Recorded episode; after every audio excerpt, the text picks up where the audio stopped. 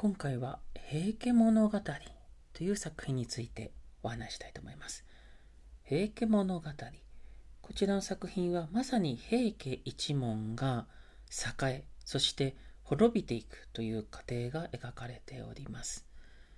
もともとこの平家物語というのは琵琶法師と呼ばれる盲目の琵琶を演奏しながらさまざまな歌を歌っているそういった法師たちによって語られてきた物語が一つにまとまったものとも言われております。ですので、この構成としては一つの一人の主人公がいて、一つの大きな物語があるというよりは、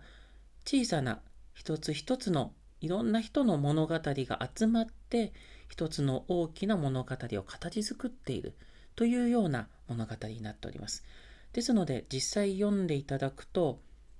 一人一人いろんな主人公がいまして、それぞれのエピソードが別々に描かれていくということなんですね。ただ全体としては平家というものが滅びていく様が描かれているということでございます。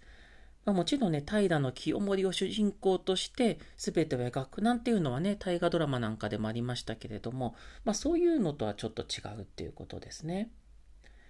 またこの「平家物語」というのはもともと琵琶法師たちによって歌われてきた、まあ、語り継がれてきたものだとも言われています。ですから非常にこのテキストがあの音読すると、リズムであったり五感が非常に心地よいんですね。でその心地よさはどこから来るのかというと一つには漢文調なところがあるんです。まあ、漢文っぽいところがあるんですね。まあ、代表的な冒頭部分、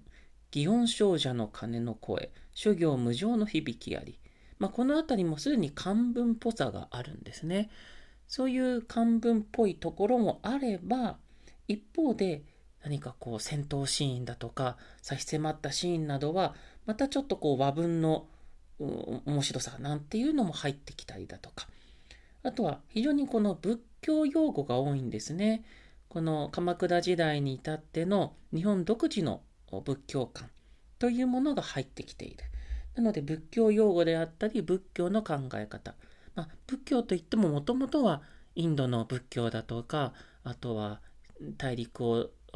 の中を移動していくうちに様々な仏教が生まれていきます。で日本に帰ってあ日本に渡ってきても、まあ、かなり時間が経って鎌倉時代頃に非常に日本独自の仏教というものが出てくるわけですね。で、その仏教の影響を受けているということでございます。まあ、その仏教と武士の生き様というか、武士の価値観っていうのが非常にリンクしていくんですね。で、そういうお話になっております。で、なので、この声に出してみると非常に臨場感があったり、楽しめる、そういう作品になっています。またこの平家物語の題材というものは、後々に歌舞伎とか狂言とかですね、そういったものにも影響を与えていくんですね。まあ、そういった意味でも後世に非常に影響を与えていく作品でございます。